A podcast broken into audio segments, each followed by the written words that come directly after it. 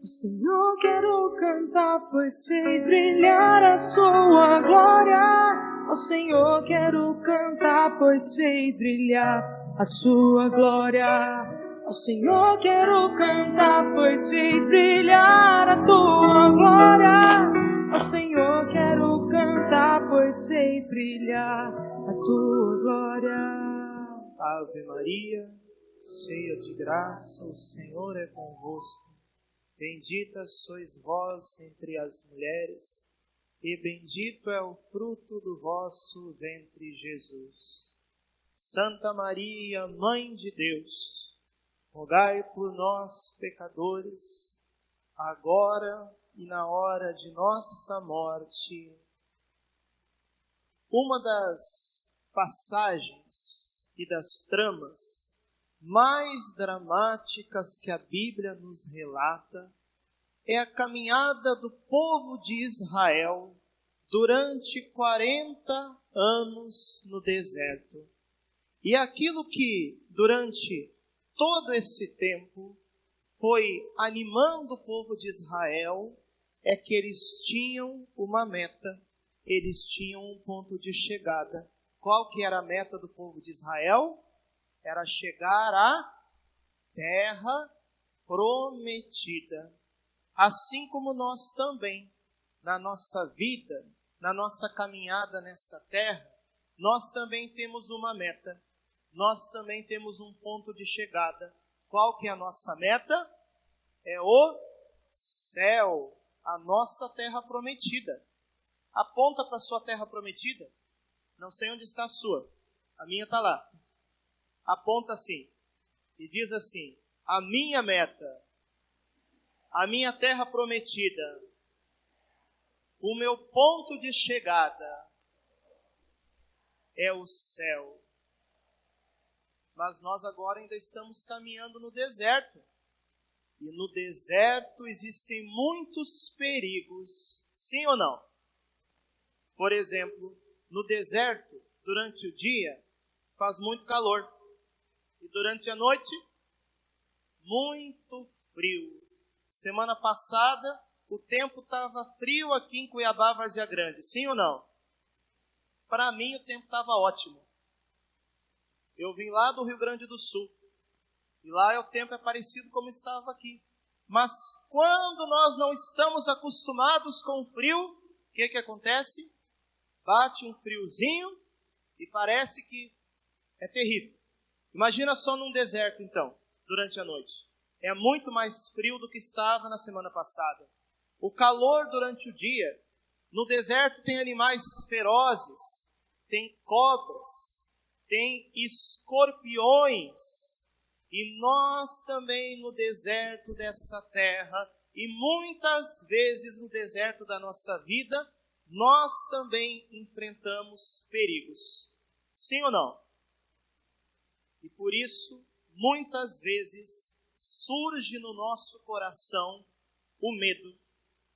Quem aqui tem medo de alguma coisa? Deixa eu perguntar. Vamos ver. Quem aqui tem medo de assalto? Levanta a mão. Quem aqui tem medo de doença? Quem tem medo de acidente? Quem tem medo de morrer? Quem que tem medo de barata? Lagartixa? Injeção de alguma coisa ou de muitas coisas? Todos nós passamos pela experiência do medo. Sim ou não? É por isso que Moisés, que foi aquele profeta que Deus colocou à frente do povo, lá no Antigo Testamento, nós ouvimos na primeira leitura do dia de hoje que Moisés dá àquele povo uma palavra de ordem, uma palavra forte, uma palavra que era a indicação de qual que era a direção que o Senhor tinha para aquele povo quando Moisés diz assim: Não temais. Em outras palavras, não tenhais medo.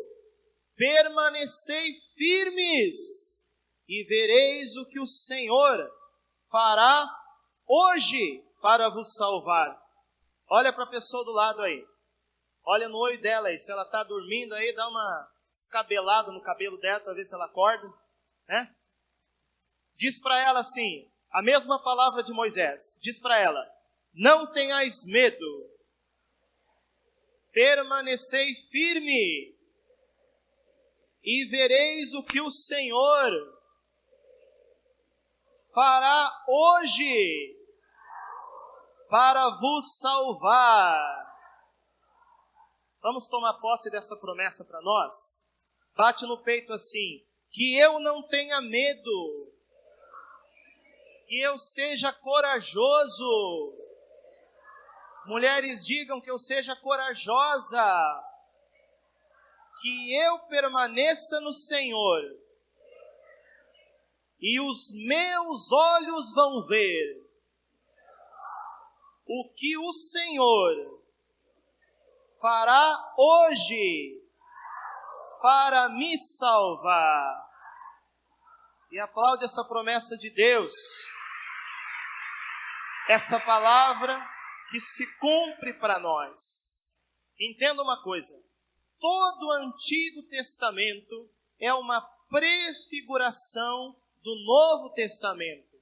É por isso que no Antigo Testamento, o profeta Moisés, que foi colocado por Deus à frente do povo, é a prefiguração da presença do próprio Senhor Jesus Cristo. No Novo Testamento, Jesus, ele é o novo Moisés. Deixa eu ver se você entendeu.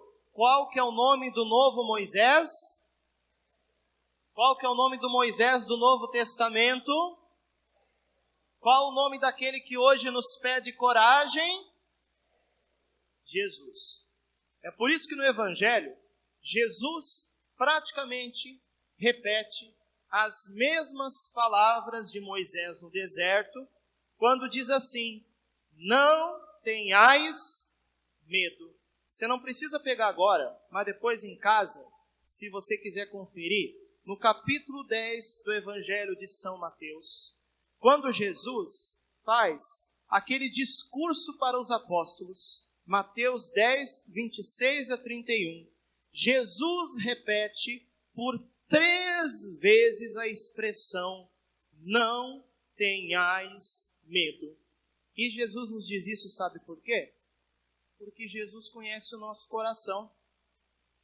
Jesus sabe que tem hora que a gente é medroso, né? Jesus sabe todos os apertos que nós já passamos na vida. Jesus sabe todos os traumas que nós já passamos na vida e por isso ele nos ordena, ele nos pede, ele nos indica. Vamos dizer juntos? Não tenhais medo. Agora eu queria pedir a opinião de vocês para um negócio. Posso perguntar? Vamos fazer uma enquete aqui a enquete do Rincão. Quem de vocês acha que o medo é uma coisa boa? Levanta a mão. Quem que acha que o medo é uma coisa boa? Mais ou menos, né? Quem que acha que o medo é uma coisa ruim? Levanta a mão. Um pouquinho mais. Né? Quem que não faz a mínima ideia? Levanta a mão. Quem que acha que depende? Que o medo algumas vezes é bom e algumas vezes é ruim? Levanta a mão. Eu vou levantar a mão nessa terceira opção, porque é isso. E eu já explico para você por que, que o medo às vezes é bom e às vezes é ruim. Compreenda que quando Deus criou o ser humano, ele colocou em nós um recurso, uma espécie de dispositivo que se chama medo. E sabe para que serve o medo? Para nos ajudar a ter cuidado em situações perigosas. Por exemplo, faz três meses que eu tirei minha carteira de motorista. Já consegui pegar uma prática no carro, pelo menos aqui em Várzea Grande. Né? Mas veja só, três meses dirigindo, ainda é relativamente pouco tempo. Concordam comigo? Então eu pergunto para vocês: na hora que eu pego num volante, faz bem para mim, que a recém comecei a dirigir, ter um pouquinho de medo? Sim ou não? Faz. Por quê? Porque ajuda o padre a dirigir com cuidado, ajuda a não fazer ultrapassagem perigosa, ajuda a não correr demais. É uma ocasião em que o medo ajuda. Vou dar outro exemplo para você entender. Quando você sai na rua, sozinho, 11 horas da noite em Várzea Grande, o medo ajuda você, sim ou não?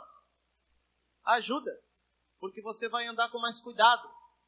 Você vai tomar cuidado para não ser assaltado. Imagina você na rua sozinho em Várzea Grande, 11 horas da noite, sem medo nenhum, conversando no seu celular, mexendo no seu WhatsApp, tirando um selfie, sozinho, na rua de Várzea Grande, 11 horas da noite.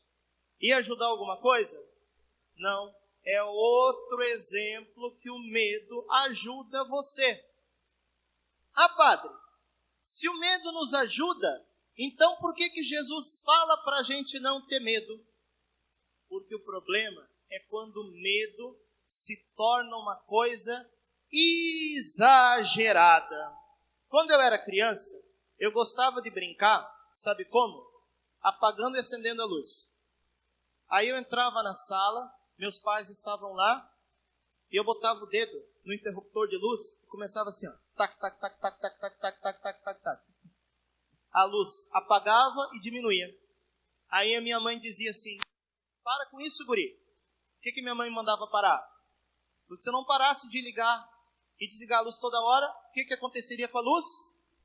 Iria queimar.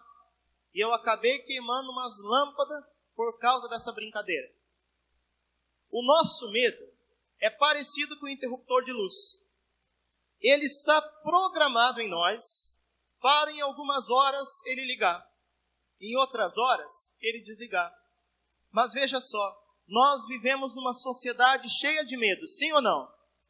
Então, se o nosso medo fica ligando e desligando toda hora, faz assim comigo, ó. coloca o dedo na chave de luz, fica apertando para cima e para baixo comigo, ó. tac, tac, tac, tac, tac, tac, tac, tac, tac, tac, tac. O que, que vai acontecer?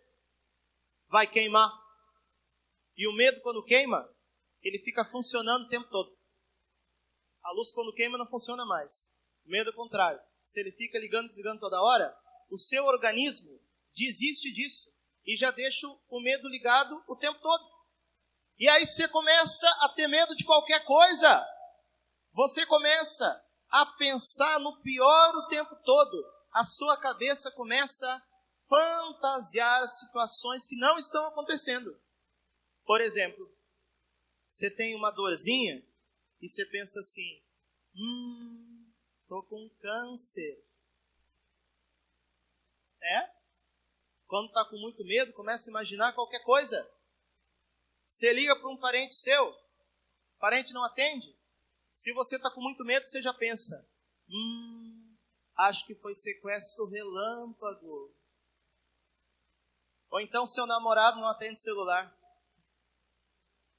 Meu Deus do céu.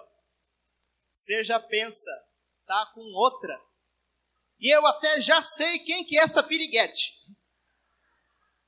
Já começa, já até sabe quem que é. Daqui a pouco vai descobrir o que aconteceu. O celular do seu namorado descarregou. O celular do seu familiar descarregou. E a dorzinha que você teve era simplesmente um estresse.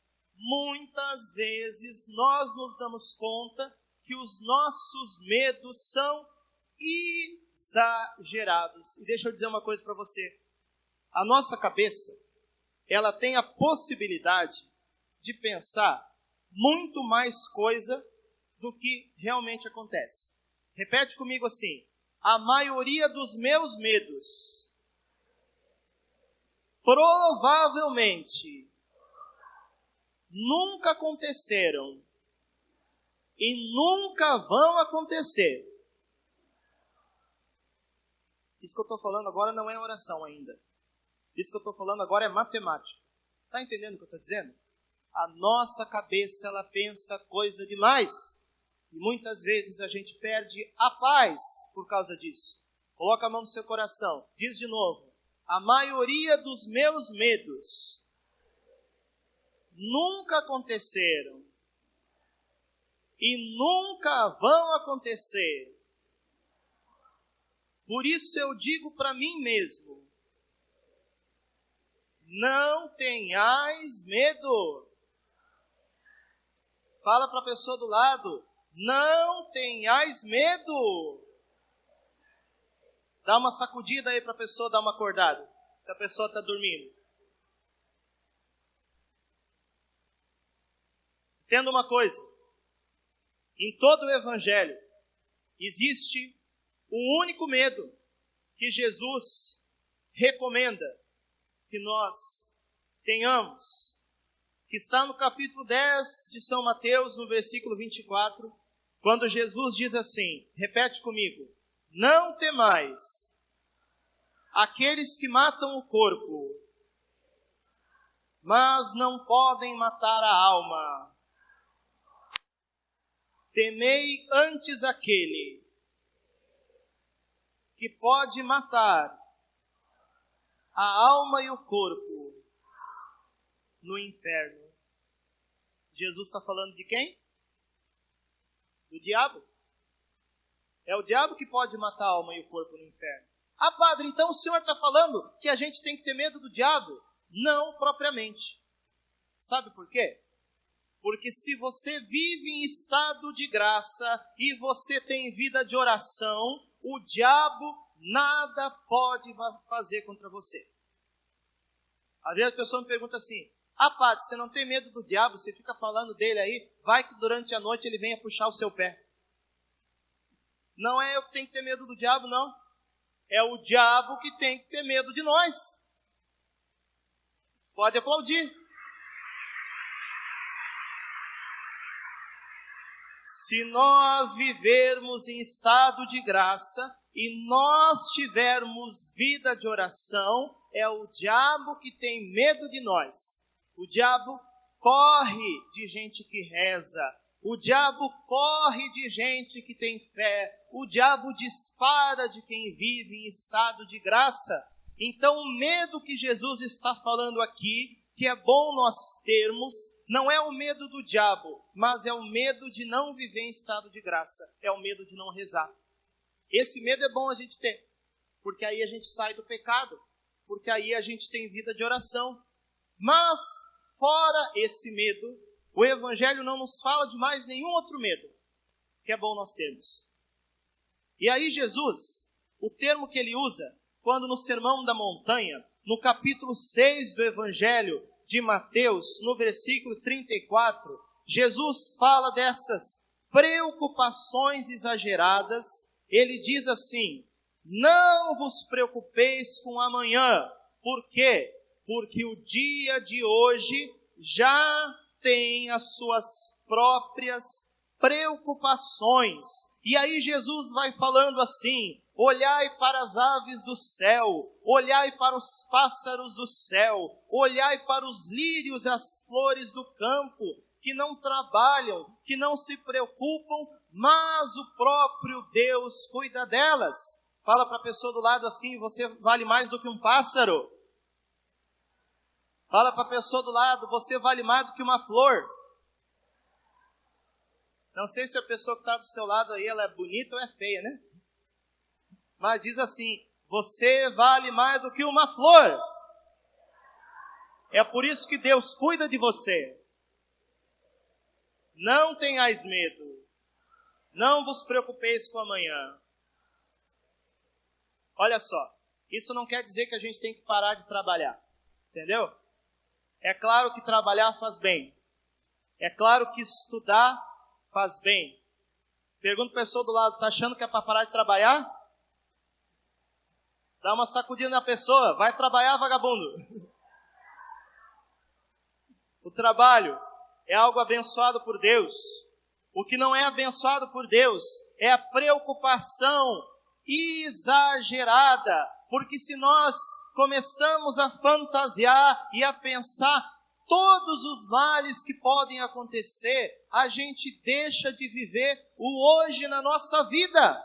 Quantas pessoas que se preocupam o tempo todo com o futuro e se preocupam com o que vai fazer quando tiver sua casa. Você ainda nem se formou, calma e fica se preocupando com tantas coisas e deixa de viver o momento presente. O futuro está na mão de Deus. O passado já passou. O único dia que nós temos para viver é o hoje. Mas nós estamos muitas vezes deixando de viver o hoje porque nós estamos preocupados com o amanhã. Repete comigo: o passado já passou. O futuro está na mão de Deus. Eu preciso viver o hoje. O tempo de graça é o hoje. O Kairos é o hoje. É por isso que Jesus me diz: Não vos preocupeis com amanhã. Eu vou contar para você uma história.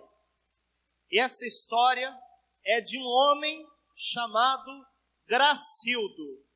Alguém conhece o Gracildo? Quem que é o Gracildo? Sabe por que, que o Gracildo tem esse nome? Porque o Gracildo ele vive em estado de graça. Por isso que ele tem esse nome. Fala para a pessoa do lado assim, ó, seja também Gracildo.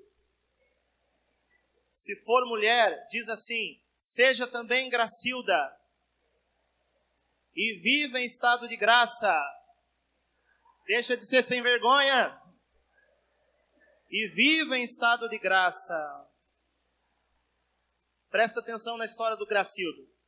Tinha um dia, Gracildo estava aqui na Canção Nova, né? E aí ele estava ali atrás, comendo um pastel, comendo uma pizza, e ele estava mexendo, né, no celular dele, estava com a televisão sintonizada, e daqui a pouco começou a tocar uma música assim, ó.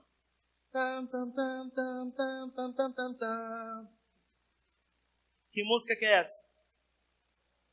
Notícias de última hora. Todo mundo que estava ali naquela hora, na pizza da canção nova, escutou essa música. Vamos fazer juntos? Pergunta a pessoa do lado: quem será que morreu? Todos começaram a comentar sobre isso na hora. Daqui a pouco começou a dar uma notícia assim: Notícia de última hora. Acaba de estourar a terceira guerra mundial.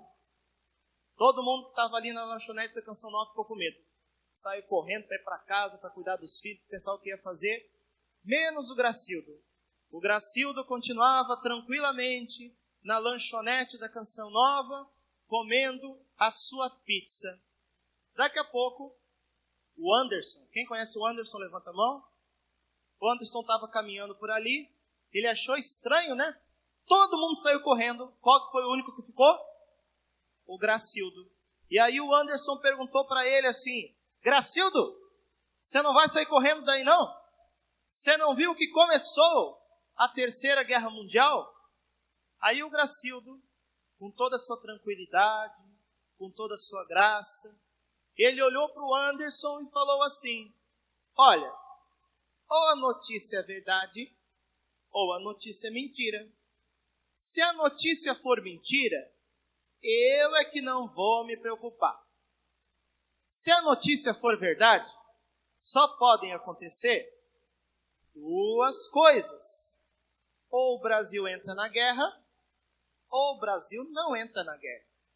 Se o Brasil não for entrar na guerra, eu é que não vou me preocupar.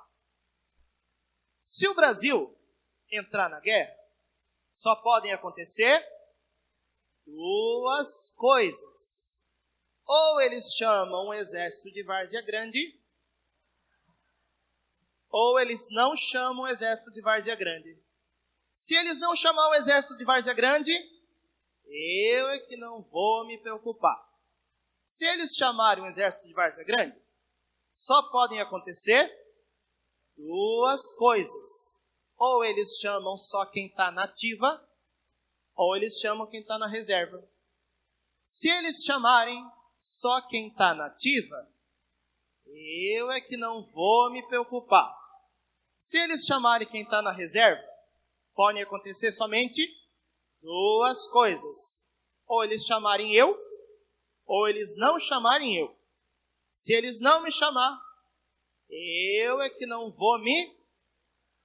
Se eles me chamarem, só podem acontecer duas coisas: ou eu ir para a guerra, ou eu não ir para a guerra. Se eu não for para a guerra, eu é que não vou me preocupar. Se eu for para a guerra, só podem acontecer duas coisas: ou eu vou para o combate, ou eu não vou para o combate. Se eu não for ir para o combate, eu é que não vou me preocupar.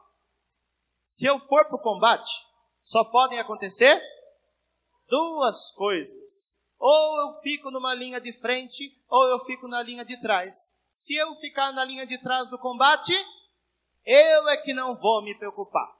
Se eu ficar na linha de frente, só podem acontecer quantas coisas? Duas coisas. Ou eu vou ser ferido, ou eu não vou ser ferido. Se eu não for ser ferido, eu é que não vou me preocupar. Se eu for ser ferido, só podem acontecer duas coisas: ou a ferida é grave, ou a ferida é leve. Se a ferida for leve, eu é que não vou me preocupar. Se a ferida for grave, só podem acontecer duas coisas: ou eu morro, ou eu não morro. Se eu não for morrer, se eu morrer, não vai adiantar nada eu ficar preocupado com isso agora.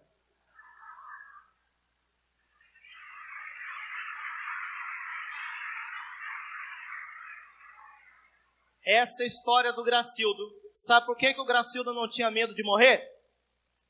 Primeiro, porque ele vivia em estado de graça. Então ele sabia que se ele morresse, ele não ia para o inferno, ele ia para o céu. E segundo, porque ele havia entendido aquela palavra do Evangelho: não tenhais medo, não vos preocupeis com amanhã. Se você concorda com essa atitude do Gracildo, aplaude ele bem forte.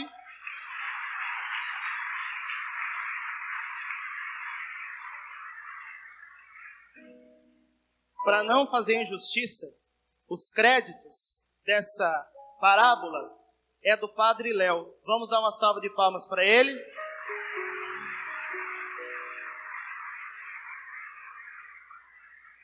Mas o nome do personagem é o que dei, hein? O Gracildo. Fala de novo a pessoa do lado. Seja também um Gracildo. Se for mulher, diga: seja também uma Gracilda. E agora nós vamos levantar juntos e nós vamos erguer os nossos braços ao céu. Nós queremos receber em nós a paz de Deus, a graça de Deus. Sabe? Tem uma pessoa lá na paróquia, na paróquia Santo Antônio de Várzea Grande, onde eu sou vigário. Uma vez eu contei essa história numa homilia. Essa pessoa começou a chorar muito o nome dela é Nilza. Se ela não está assistindo agora, ela certamente vai assistir a gravação. E a Nilza falou assim: Padre, eu nunca tinha passado, eu nunca tinha visto uma libertação na homilia. E essa história foi uma libertação para mim. Ela chorava muito e ela percebia que muitos dos medos que ela tinha não são reais. Sabe o que, que acontece quando a gente fica pensando em medos que não são reais? A gente vive com medo de tudo, a gente vive com medo de fantasma. A gente vive assombrado por fantasma. Você está entendendo o que eu estou dizendo? Não estou falando aqui em fantasma de filme. Não é isso. Estou dizendo medos, repete comigo, medos, medos que nunca aconteceram, que nunca aconteceram e que provavelmente, que provavelmente nunca vão acontecer, nunca vão acontecer. Dá a mão para a pessoa que está aí do seu lado. Vamos todos dar as mãos agora. Nós somos o povo de Deus reunido que caminha no deserto. Pode fechar o corredor aqui. Nós somos o povo de Deus que é cuidado pelo Senhor. Vamos cantar. Deus está aqui nesse momento. Deus está aqui nesse momento. Sua presença Sua presença é real em meu é viver. real em meu viver. Entregue sua vida, seus problemas. Entregue sua vida, seus problemas. Fale com Deus. Fale com Deus. ajudar você. Ele vai ajudar você.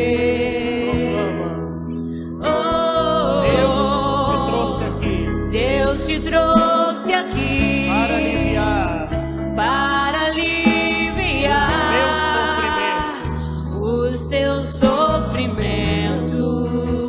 É Ele o autor da fé. É Ele o autor da fé, Do princípio ao do princípio ao fim, fim, todos os de todos os seus momentos. Erga seus braços, levanta o braço da pessoa que está do seu lado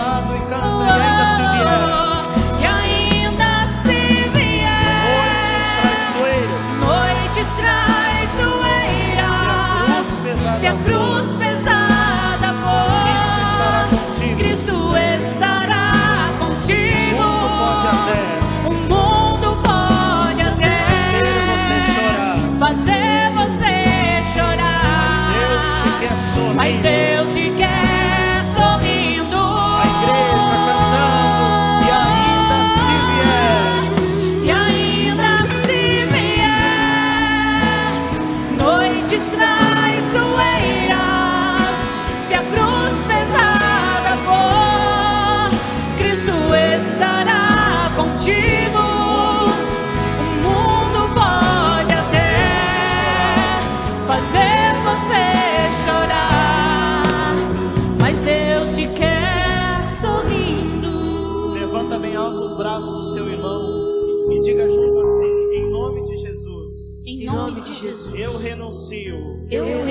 at todo medo exagerado a todo medo exagerado pela intercessão da Virgem Maria, pela intercessão da Virgem do meu Maria, anjo da guarda. do anjo da guarda. Eu renuncio Eu renuncio a todo espírito de medo. a todo espírito de medo. Jesus Cristo é o Senhor da minha vida. Jesus Cristo é o Senhor da minha E a vida. partir de hoje, E a partir de hoje, em nome de Jesus, em nome de Jesus, eu não serei mais eu não serei mais comandado pelo medo, comandada pelo medo, mas eu serei comandado por Jesus. mas eu serei comandada por Jesus. Somente por Jesus. Somente por Jesus. Ele é o meu Senhor. Ele é o meu O Senhor. medo não é o Senhor. O medo não é o Senhor. Jesus Cristo é o meu Senhor. Jesus Cristo é o meu Senhor. Maria é minha mãe. Maria é minha A mãe. igreja é minha casa. A igreja é minha casa. E nessa E noite nesta noite eu recebo a graça. eu recebo a graça. Eu recebo o Espírito Santo. Eu recebo o Espírito Eu Santo. recebo a paz de Deus. Eu recebo a paz de E Deus. digo para os meus medos: E digo para os meus medos. basta, Basta. chega, Chega. em nome de Jesus. Em nome de Jesus. Chega. Chega. E Jesus agora Que Jesus agora me liberta do medo. me liberta do E medo. aplaude bem forte